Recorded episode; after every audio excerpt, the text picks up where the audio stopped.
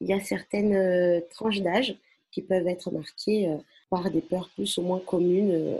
Alors moi, je voudrais savoir, est-ce qu'ils ont vraiment plus peur que d'autres enfants ou est-ce qu'ils expriment plus leur peur? Je vais commencer pour dire que c'est un peu à la marge et je trouve que pas du tout. C'est tout à fait dans le thème finalement.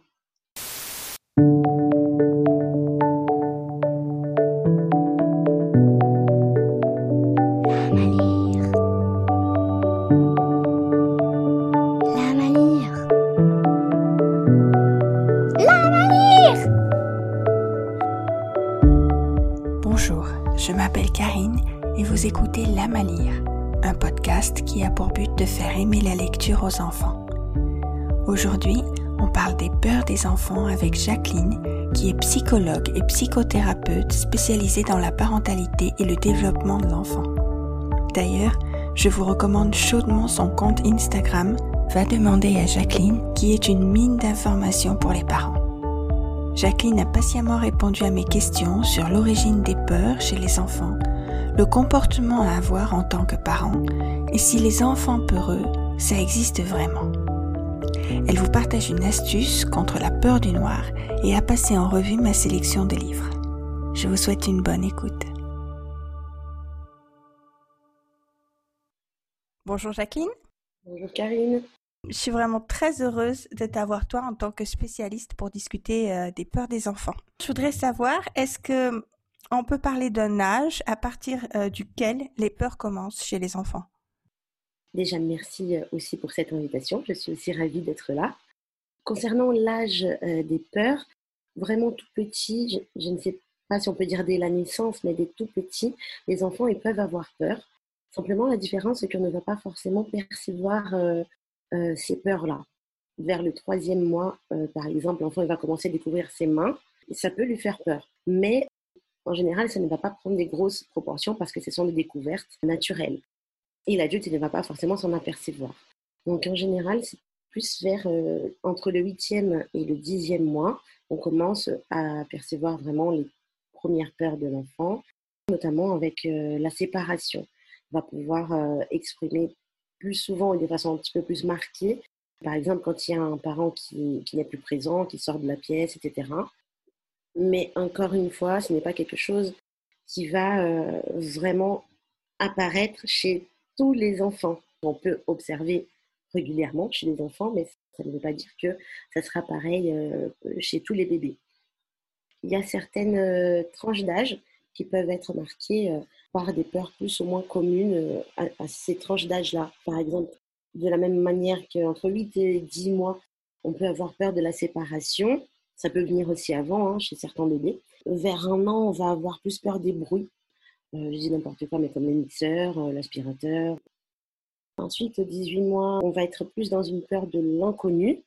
Après, euh, pour moi, toutes les peurs sont liées à l'inconnu. Mais à 18 mois, je pense que c'est un petit peu plus marqué. Donc, il peut avoir peur de nouvelles personnes, de nouveaux endroits et aussi de l'eau. Par exemple, ça apparaît beaucoup, soit à 9 mois, soit à 18 mois, les enfants qui commencent à avoir peur du jet de la douche ou, d'être dans la baignoire, mhm. par exemple.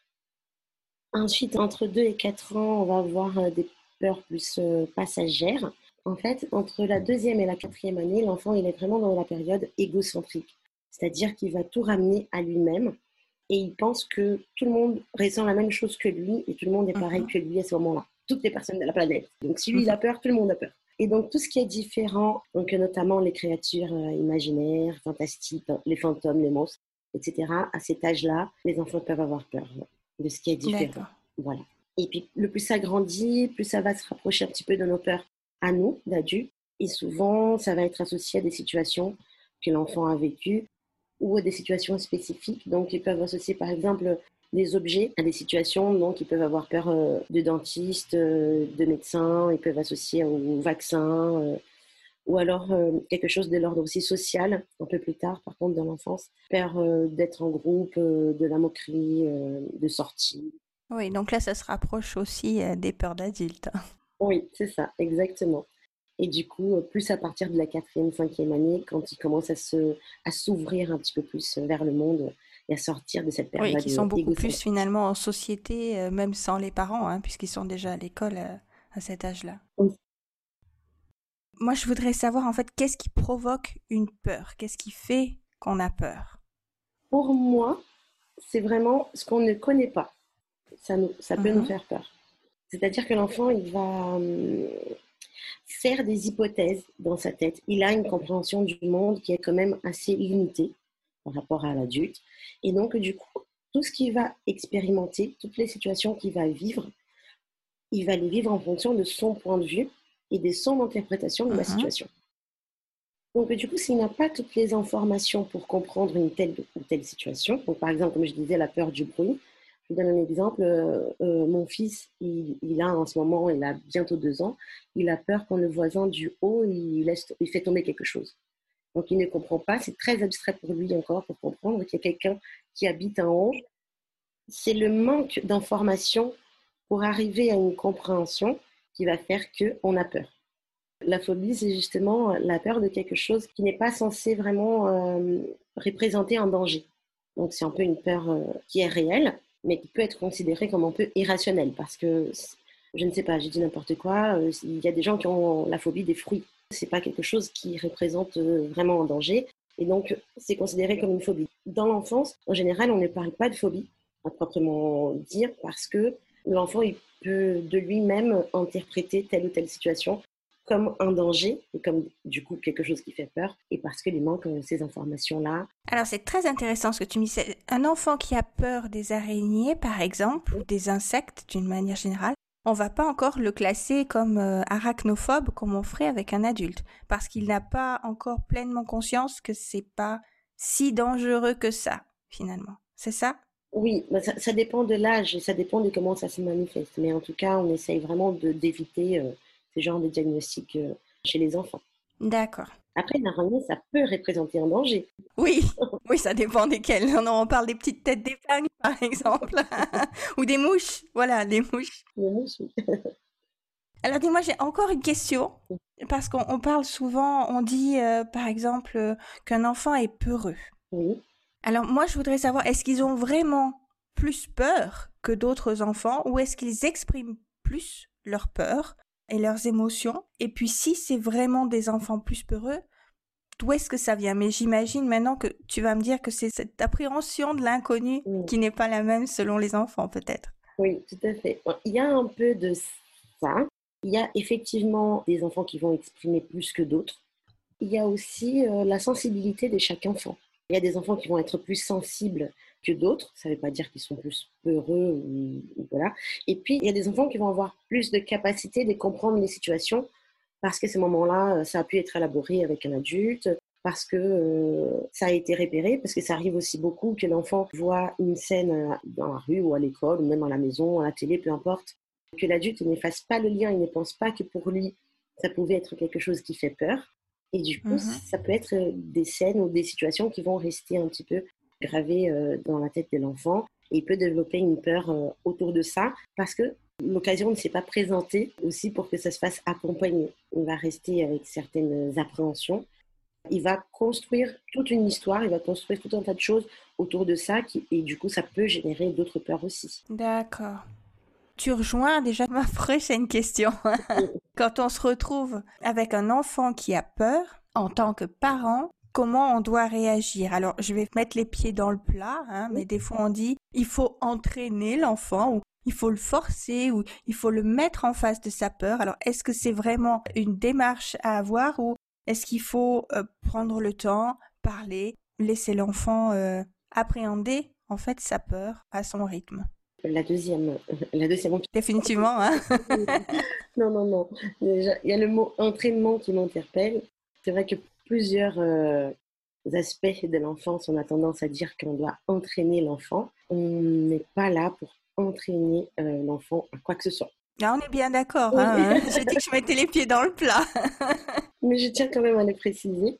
Surtout, pas forcer un enfant à, faire face tout seul à ses peurs euh, pour que ça passe. Donc, comment faire? Donc, justement, il y a, je pense, trois choses principales qu'on puisse faire. Donc la première, c'est d'écouter l'enfant. On a tous, hein, on peut tendance à penser qu'on a les informations, et c'est vrai, qu'on doit les transmettre à l'enfant. Et donc du coup, on peut avoir tendance à écouter l'enfant sans vraiment prêter une écoute active. on va écouter l'enfant déjà en, réfléchissant à la réponse qu'on va donner. Je pense que c'est important vraiment d'écouter, tout simplement, déjà parce que l'enfant il a beaucoup d'informations à vous donner concernant cette peur, d'où ça vient, pourquoi, et aussi parce que euh, le fait de parler, ça permet aussi à l'enfant de pouvoir élaborer ses pensées, les organiser, et du coup, euh, c'est une partie importante de la démarche pour lui.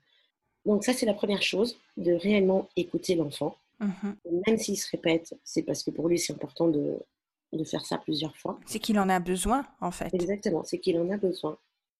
Ça va permettre aussi à l'adulte d'identifier qu'est-ce qu'il n'a pas compris ou qu'est-ce qu'il a pu imaginer qui ne se passe pas vraiment comme ça. Donc du coup, c'est vraiment, nous, notre pensée, notre représentation du monde, elle passe mhm. beaucoup par le langage et par la parole. On pense euh, de toute manière. Même ceux qui n'ont pas la parole, euh, ils, le pensent. il y a une catégorisation de langage qui est faite dans la tête. Du coup, on va justement aider cet enfant à construire ses catégories, ses représentations, etc., en expliquant, en utilisant des mots simples et en l'aidant à comprendre le monde qui l'entoure, parce que finalement, c'est ça l'enfance, c'est une découverte euh, du monde. Et justement, cette découverte, elle va en général de l'intérieur vers l'extérieur. Du coup, on va l'expliquer tout ça. Qu'est-ce que ça peut lui faire? Qu'est-ce qu'on ressent? Comment fonctionne notre corps? Comment fonctionne la société? Enfin, peu importe la peur que, que l'enfant puisse avoir à ce moment-là. Donc, on va, on va mettre des mots et on va expliquer le fonctionnement des choses à l'enfant. Et on va être patient aussi. Mm-hmm. Il y a un exemple que j'aime bien donner. Euh, si euh, vous avez une copine qui vient vous voir pour une rupture amoureuse, vous allez l'écouter. Vous allez peut-être lui donner des conseils, mais vous n'allez pas vous attendre à ce que la semaine d'après, elle aille super bien et euh, peut-être même qu'elle retrouve quelqu'un d'autre. voilà. Il faut aussi qu'on puisse adapter nos attentes.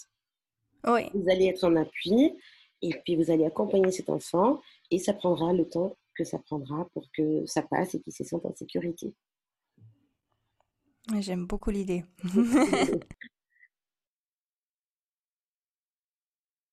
Finalement, si j'ai bien compris ton message, c'est que l'arme, en fait, dont on va pouvoir se servir, ça va être la communication et la verbalisation de, de tout, l'explication, le dialogue, le dialogue, le dialogue, comme finalement avec toutes les émotions euh, qu'un enfant peut ressentir. Exactement qui puissent les accueillir et les vivre et pas forcément qu'ils ressentent que c'est quelque chose de mauvais. J'ai parlé de trois choses. Donc, écouter l'enfant, nommer les choses et aider cet enfant à faire la catégorisation du monde. Et la troisième, on revient un petit peu aussi sur le thème de ce podcast, c'est les histoires. Les histoires, c'est quelque chose de, de, très important parce que ça peut être des livres, évidemment, pour avoir un support, mais ça peut être aussi des histoires que vous allez inventer, et raconter cet enfant, pas forcément au moment où il a peur. Euh, justement, c'est important de pouvoir revenir sur la situation ou sur les sujets quand l'enfant est calme.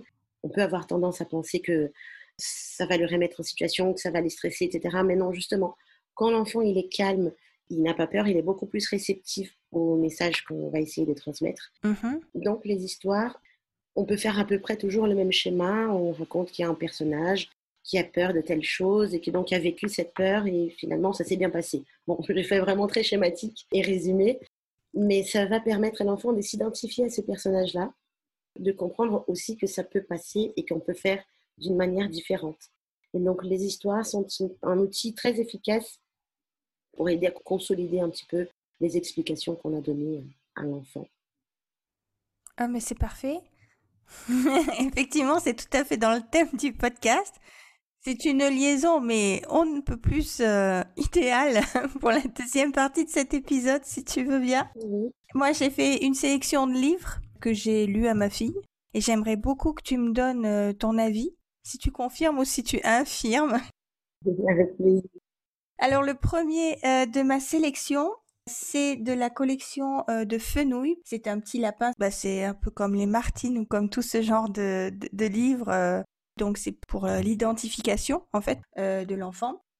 Celui que j'ai choisi pour aujourd'hui, c'est Quelle frousse Fenouil. Et alors l'histoire en fait, c'est que le papa et la maman euh, de Fenouil sortent ce soir-là. Fenouil et ses frères et sœurs se retrouvent seuls. Ils font une superbe bataille de polochon tous ensemble. Tout a l'air de bien se passer dans la soirée. Mais d'un coup, la petite sœur de Fenouil se met à hurler parce qu'elle pense avoir vu un fantôme à l'extérieur de la maison. Ce que j'ai beaucoup aimé dans ce livre, c'est qu'il permet vraiment de voir le pouvoir de l'imagination des enfants. Puis ça rejoint un peu ce que tu disais euh, tout à l'heure, l'enfant n'a pas encore la connaissance de tout et il s'imagine des choses. On voit aussi que la peur c'est contagieux parce que elle est seule à crier, mais à la fin ils sont six frères et sœurs à avoir peur de quelque chose qu'ils n'ont pas vu. Hein. c'est juste elle qui pense l'avoir vu par la fenêtre. Et puis euh, ils finissent en fait aussi tous ensemble par trouver une solution. Je trouve très mignonne. Ils décident de construire eux-mêmes des monstres qui vont mettre devant euh, les fenêtres pour faire peur aux fantômes. C'est mignon comme solution.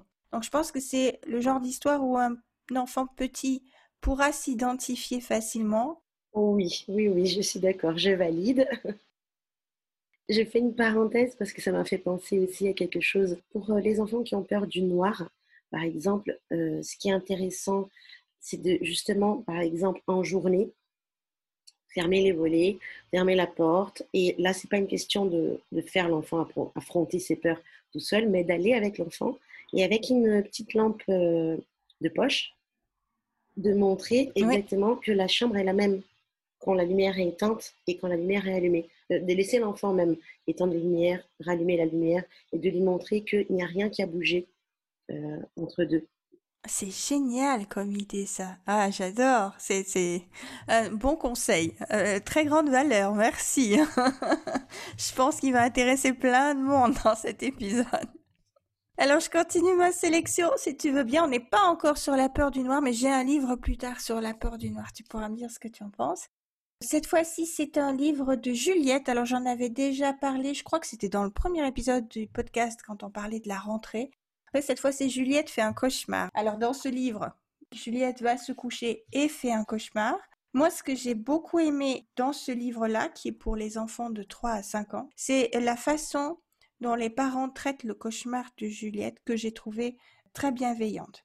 La première fois que Juliette fait son cauchemar, ses parents la rassurent, ils discutent un peu euh, avec elle. Ils essaient, je pense, comme tu as dit tout à l'heure, toi, de mettre des mots, d'expliquer la situation. Juliette va se recoucher. Bon, finalement, le cauchemar revient une deuxième fois. Et cette fois, Juliette rejoint ses parents dans leur chambre. Elle vient s'installer au milieu de leur lit. Elle parle à nouveau du cauchemar. Et puis, à un moment, elle est rassurée et elle décide d'elle-même de retourner dans son lit. Donc moi, je trouve que c'est bien parce que ça offre vraiment plein de possibilités. Euh, les partisans du cododo trouveront euh, leur, euh, leur endroit pour communiquer avec leur enfant. Les partisans du l'enfant doit dormir dans son lit trouveront aussi une possibilité. Moi ici, je suis pas là pour juger qui que ce soit. Je trouve que chaque parent euh, essaie de faire de son mieux avec son enfant, puis c'est déjà suffisamment difficile comme ça d'être parent. J'ai trouvé que ce livre-là était très bienveillant. Super. J'ai un autre livre sur les cauchemars, alors j'espère que tu vas l'aimer parce que moi c'est un de mes petits chouchous. Et c'est un de mes héros chouchous aussi pour les enfants. Adélie Dello, elle a des dessins assez modernes mais quand même euh, naïfs. Alors ce que j'aime avec ce personnage, le sous-titre de toute la série, c'est Le bonheur, c'est son boulot. Et puis il lui arrive tout un tas de choses qui peuvent arriver dans la vie d'un enfant. On ne nie pas euh, les problèmes ou les peines qui peuvent arriver, mais Adélie Dello cherche toujours à, euh, comment je pourrais dire, elle a une attitude très positive, euh, sans être dans un monde imaginaire de bisounours. Et je l'aime vraiment beaucoup pour ça. Et donc là, le titre c'est Au pied cauchemar, euh, édité chez Bayard Jeunesse. Les auteurs c'est Marie-Agnès Caudra. Les illustrations sont de Fred Benaglia. La différence avec le livre que j'ai montré avant où Juliette va traiter sa peur avec ses parents, Là, elle le traite seule avec euh, son animal de compagnie, ou je sais pas comment euh, euh, le caractériser. Et Mochu va intervenir dans le sens où il va dialoguer avec elle, donc on rejoint toujours tes idées, et il va reprendre point par point tout ce que le monstre effrayant avait dans le cauchemar, pour dire ah bah tu vois c'est pas passé par exemple tu as toujours tes yeux ou tes bras ne sont pas plus longs ou tu n'as pas perdu tes dents reprendre les points un par un pour remettre l'enfant dans la réalité, hein, bien séparé. Et puis pour euh, vraiment montrer, comme on dit assez souvent, c'était qu'un cauchemar. Mais aussi, moi je suis dans cette discussion-là, donne des clés à Delidello. Le prochain cauchemar que tu auras, j'allais dire presque réfléchir, regarde, et tu vas pouvoir à un moment sentir que c'est un cauchemar et que ce n'est pas la réalité. Le super gros bonus euh, pour moi de ce livre, c'est qu'à la fin, il y a un cahier d'activités. Il y a aussi des conseils de Catherine Guéguen, que tu dois euh, connaître, j'imagine, une pédiatre spécialisée dans le soutien et la parentalité. Dans ce cahier, alors on propose certaines activités il y a aussi des pages que je trouve très intéressantes à la fin où on voit Adélie Dello qui discute avec son père et dans la bouche de son père, en fait, on transmet beaucoup d'informations et à l'enfant et aux parents, je trouve, parce qu'on rappelle qu'un cauchemar est utile. Mm-hmm. Hein, c'est pas forcément quelque chose de négatif à, refouler, à renier, à mettre dans un coin. Non, il est utile et, le père d'Adélie Dello lui rappelle qu'il sert à nettoyer la tête mm-hmm. de tout ce qu'elle a vécu dans la journée et aussi à ranger euh, les idées. Et alors arrête-moi hein, si je me trompe, enfin, si j'ai bien compris, c'était si le cauchemar est récurrent et s'y revient plusieurs fois, c'est que les idées n'ont pas encore été euh, bien organisées. Ou je pense, comme tu disais toi, que le problème n'a pas été assimilé et du coup, il faut presque, je dirais, refaire le cauchemar jusqu'à ce que les idées soient organisées. Et puis la, dernière, dernière page, là c'est vraiment les conseils aux parents. C'est presque, je dirais, du copier-coller de ce que tu nous as dit en première partie de l'épisode. Oui, oui, c'est vraiment euh, prendre le temps avec son enfant, lui laisser le temps euh, d'apprivoiser euh, finalement, si tu me permets l'expression, ses peurs. Et de parler, vraiment parler, mettre des mots sur les choses, écouter son enfant. J'ai vraiment retrouvé les, les bons thèmes. Donc, voilà, tout est bon, ah, ah, ça va. Euh, donc moi, c'est un de mes livres, euh, je, je, l'ai trouvé vraiment très mignon et j'ai vraiment aimé euh, ce livret en plus à la fin comme pour travailler au-delà de l'histoire. Mm. Il a l'air d'être super intéressant et, super complet. Ouais, je l'aime vraiment beaucoup. Alors le prochain livre, mais c'est vraiment un livre où l'enfant va être acteur. Alors la couverture, tu vois, elle est déjà très rigolote. Hein. On voit une, une grande mâchoire de crocodile qui a l'air de vouloir avaler le titre qui est Attention, ouvrir doucement, ce livre a des dents. Donc c'est un livre avec des trous, hein, c'est annoncé, il y a des trous, euh, de Nick Bromley et Nicolas euh, Auburn, et c'est édité euh, chez Père Castor on a un grand crocodile qui apparaît. Donc là, c'est censé représenter euh, le monstre et puis un peu des, des, croyances des automatismes qu'on a face à quelque chose, genre un loup fait peur, un crocodile va me mordre. Euh, alors je dis pas qu'il morde pas, hein, mais c'est les peurs qu'on a associées automatiquement. Et puis, euh, en fait, le livre va proposer au lecteur des actions pour euh, faire partir ce crocodile ou pour le ridiculiser, le rouler dans la farine et, pour qu'il ait l'air euh, beaucoup moins effrayant euh, finalement à la fin. Donc il finit par vouloir s'enfuir du livre mais c'est vraiment pas facile de s'enfuir d'un livre dont il se cogne au bout de la page euh, du livre, il se tord complètement la mâchoire. On a juste envie de rire en le voyant faire ça. Il faut secouer le livre euh, pour le faire sortir du livre. Et finalement, le crocodile finit par mordre la dernière couverture du livre, faire un gros trou pour s'enfuir. On a presque l'impression que c'est le crocodile qui a peur maintenant. Retournement. Oui. Voilà, c'est pour traiter ça, j'allais dire presque de façon plus légère ou autrement euh, que par l'identification. J'aime beaucoup, euh, je l'ai testé euh, avec ma fille. C'est forcé, l'enfant quand on lit, il va prendre le livre dans ses mains et puis il va faire les actions. Il va le secouer, il va gratter le crocodile, il va attendre impatiemment qu'on tourne la prochaine page, la prochaine catastrophe qu'on va faire sur le crocodile pour se moquer de lui, euh, gentiment mais quand même bien. Alors arrête-moi si je me trompe, moi j'imagine que dans, dans tout le processus de, maturation, je vais dire, d'un enfant dans toute son évolution sur les années, ça doit inconsciemment l'aider à appréhender ses peurs, à gérer ses monstres. Oui, je trouve que c'est intéressant parce qu'il y a ce côté justement de défoulement. Oui, c'est ça. Voilà. Et aussi euh, le fait d'être actif, de pouvoir en faire quelque chose de cette peur. Voilà, ne pas être victime finalement, mais d'essayer de réagir. Euh, et de s'enfermer. Euh, oui, c'est intéressant. La proposition, elle est intéressante. Le graphisme est très très chouette, l'écriture aussi, euh, la, police qui est utilisée, euh, les lettres qui sont bancales ou qui tombent ou que le crocodile mange lui-même. Alors au bout d'un moment, on lit plus crocodile, mais on dit crocodile parce qu'il a mangé Léo par exemple. Euh, et du coup, nous, quand on est parents, on est obligé d'être acteur et de surjouer le texte pour leur en faire quelque chose de, de vraiment loufoque. Ça fait du bien. Alors le prochain que je te propose, il est dans un univers complètement différent. Cette fois, c'est un petit livre documentaire. Euh, c'est dans la euh, collection Mes petits pourquoi. C'est aux éditions Milan. Et Mes petits pourquoi, c'est pour les 4-7 ans. Le titre, c'est tout simple, c'est la peur. Il a été élaboré avec les conseils euh, d'un pédiatre.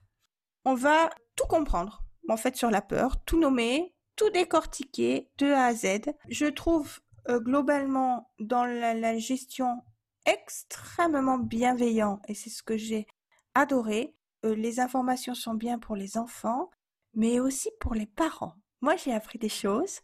Ça m'a permis de remettre certaines choses euh, aussi en place. Par exemple, on explique vraiment bien la différence entre une peur, une phobie, hein, comme on en parlait tout à l'heure, et puis on explique aussi le trac.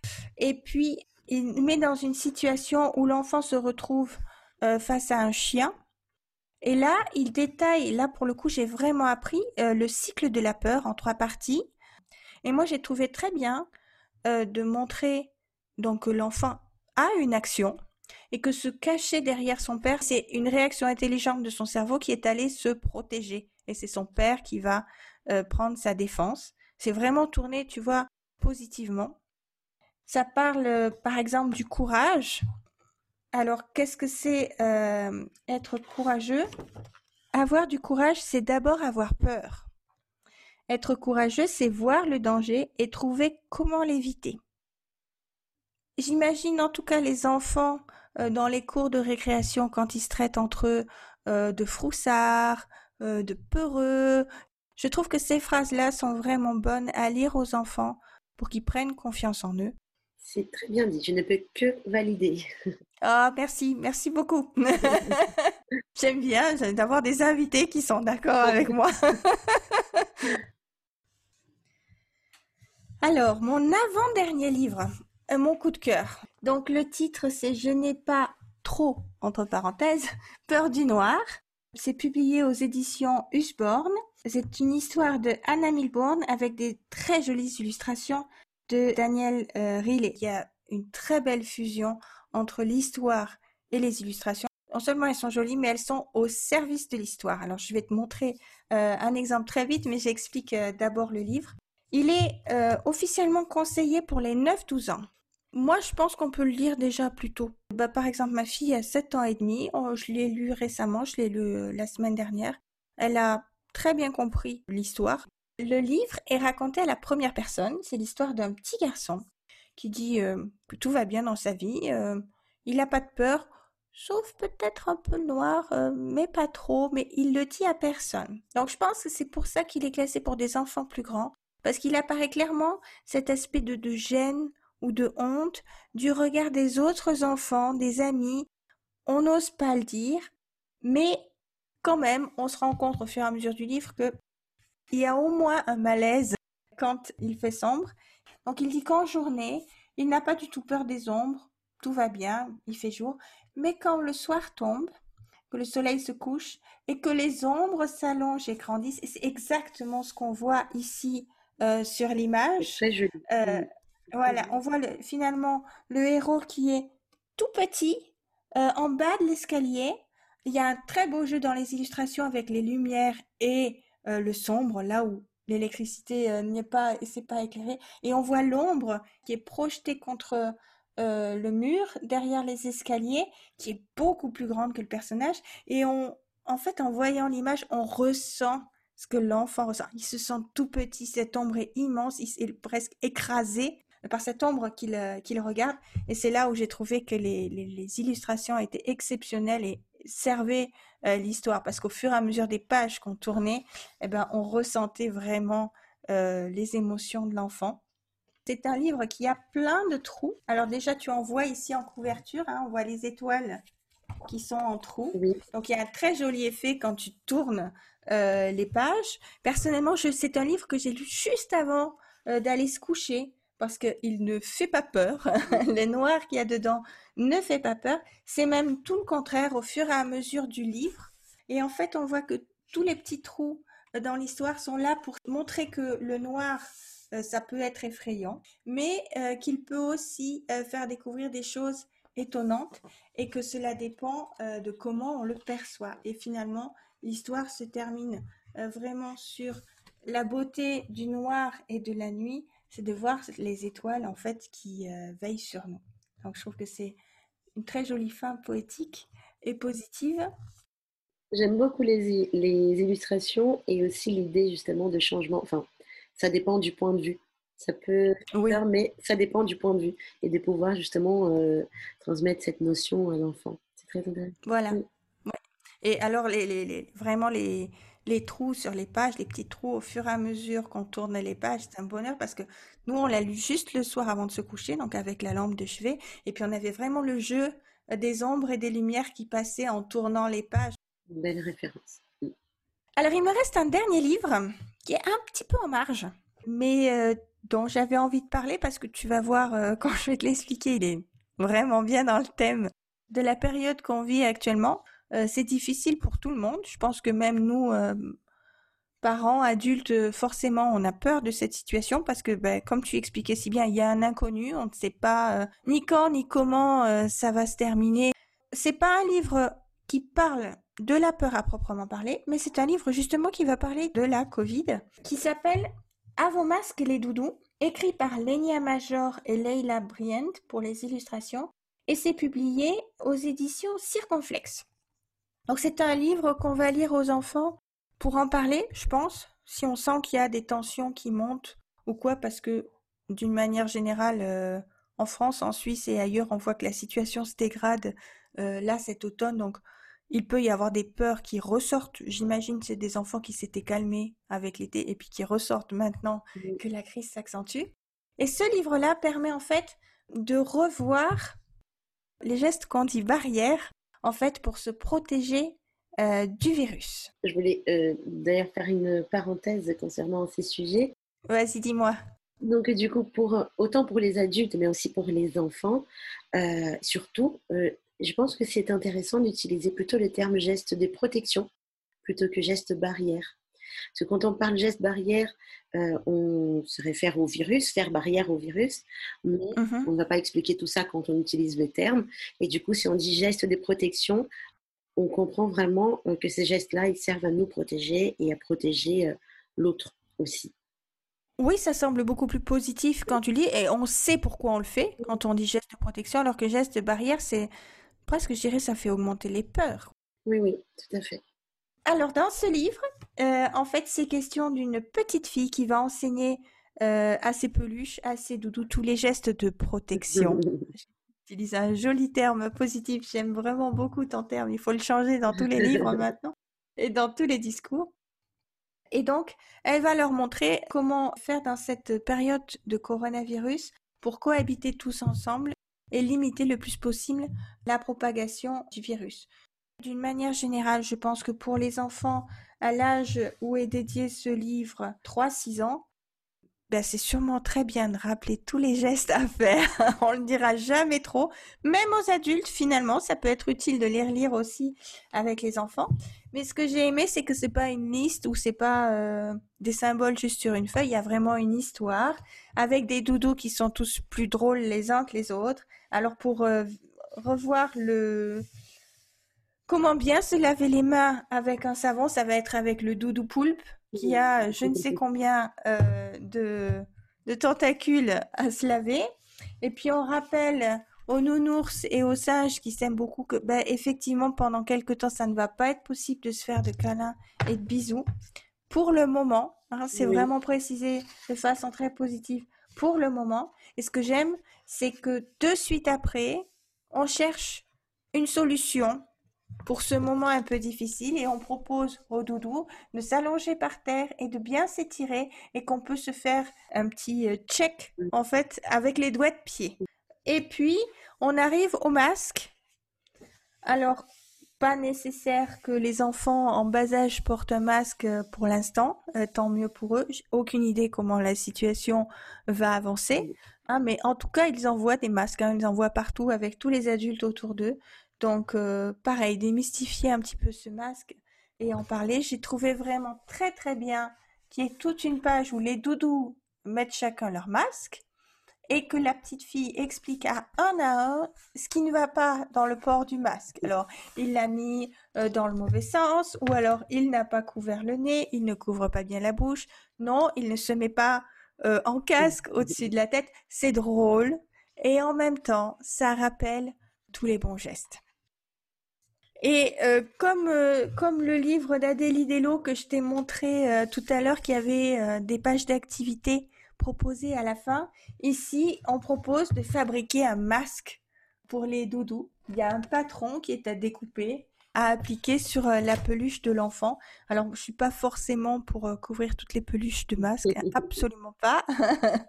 Euh, mais si c'est quelque chose qui peut être utile pour rassurer l'enfant, ou alors moi je mettrais des masques sur tous les doudous de la maison si ça peut aider, hein, à un moment.